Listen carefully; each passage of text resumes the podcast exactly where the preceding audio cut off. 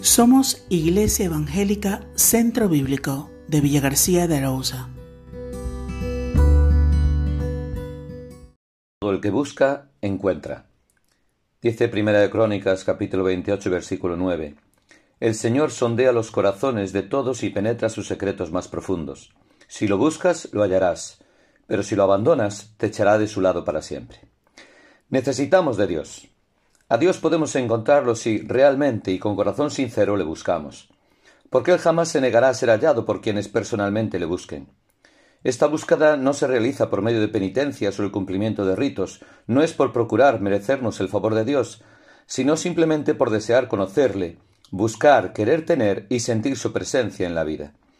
Aquellos que ya conocen al Señor deben perseverar en buscar su rostro por medio de la oración, sirviéndole más diligentemente y con una gratitud sincera.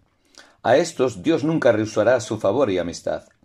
Aquellos que todavía no le conocen, quienes sienten que en su alma falta sosiego y descanso, debieran en este momento comenzar a buscarle y no detenerse hasta encontrarle como Salvador, amigo, Padre y, sobre todo, como su Dios. ¿Qué seguridad da esta promesa para quienes le buscan?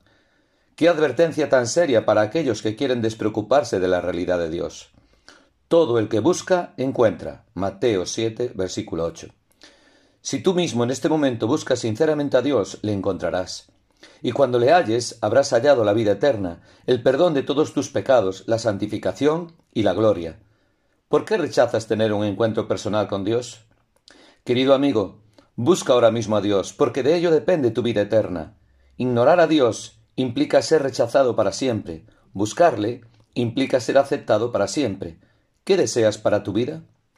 Este es el lugar y tiempo favorable. Dobla tus rodillas inflexibles, dobla tu orgullo y autosuficiencia aún más inflexibles, y clama al Dios vivo. Busca para tu vida el perdón, la reconciliación y la esperanza eterna, y Dios mismo te promete que no serás rechazado. Aunque creas que tu pecado y condición es la peor imaginable, Dios no te rechaza, como dice Isaías 1.18 y Juan 6.37, el que a mí viene no le echo fuera. David transmitió a su hijo Salomón este gran consejo, y tal seguridad era el testimonio personal de su vida. Hoy este mensaje es para tu bien.